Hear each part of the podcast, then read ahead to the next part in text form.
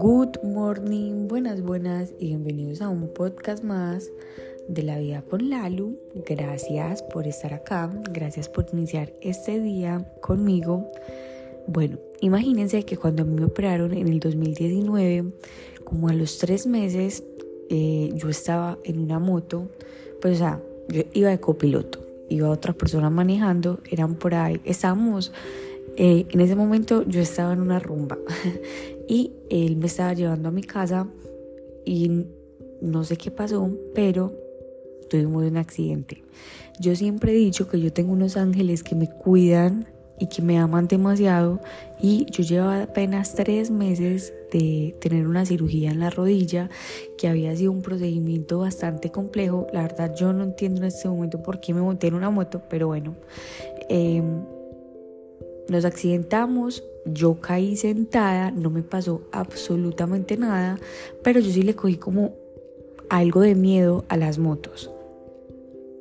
Eso se quedó así, yo la verdad eh, dejé como de montar mucho en moto, pues no era que, no es que fuera una persona que montara mucho en moto, pero como que no sé si en sus países, porque sé que todos los que me escuchan no son de Colombia, en ese momento acá había una aplicación, no sé si todavía está, que se llama Pickup. Y Pickup es como un Uber, pero en moto. Entonces yo antes era, digamos, muy usuaria de eso. Bueno, resulta que últimamente eh, he tenido bastantes compromisos y eh, acá en Medellín se arman unos tacos impresionantes, o sea, hay mucho tráfico en algunas horas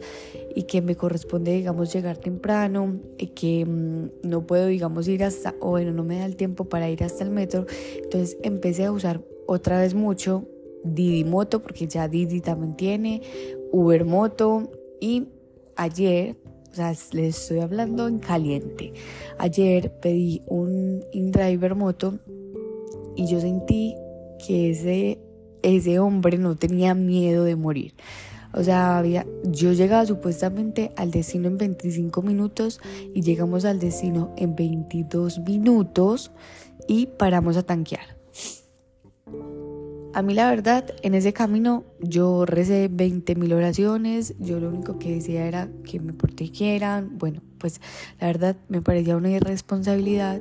pero yo decía es increíble cómo uno pone la confianza de uno en una persona, como uno digamos no dice nada, porque la verdad yo no le dije nada, o sea, sí puede ser muy irresponsable, solamente les estoy contando algo que sucedió, pero a la hora de tomar acción en nuestros sueños, que somos nosotros los responsables, nos morimos el miedo y sí nos decimos un montón de cosas feas. Yo no estoy diciendo que le tendría que haber dicho cosas feas a esa persona, pero cuando se trata de nosotros, nosotros a veces nos decimos cosas feas, no confiamos en nosotros, ni siquiera aprendemos esa moto a los sueños. Entonces, ¿por qué le damos tanta confianza a las otras personas que ni siquiera conocemos? Y cuando se trata de nosotros, nos quedamos paralizados de verdad que yo sentí ayer un miedo impresionante,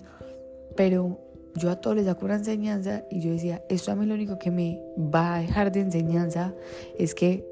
hay que salir más temprano de mi casa y que no quiero volver a pedir un servicio de esos, aunque soy consciente de que no todos manejan así de rápido, pero digamos que no me quiero volver a sentir en ese estado tan vulnerable.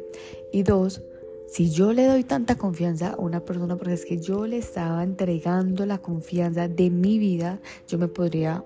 accidentar, matar, bueno, o llegar bien. Estoy hablando de casos extremos. porque cuando soy yo la única responsable de algo, me hablo en algunas ocasiones o me señalo tanto y no tomo acción? Los amo, las amo, gracias por estar acá y nos escuchamos en el próximo episodio de la vida con Lalo.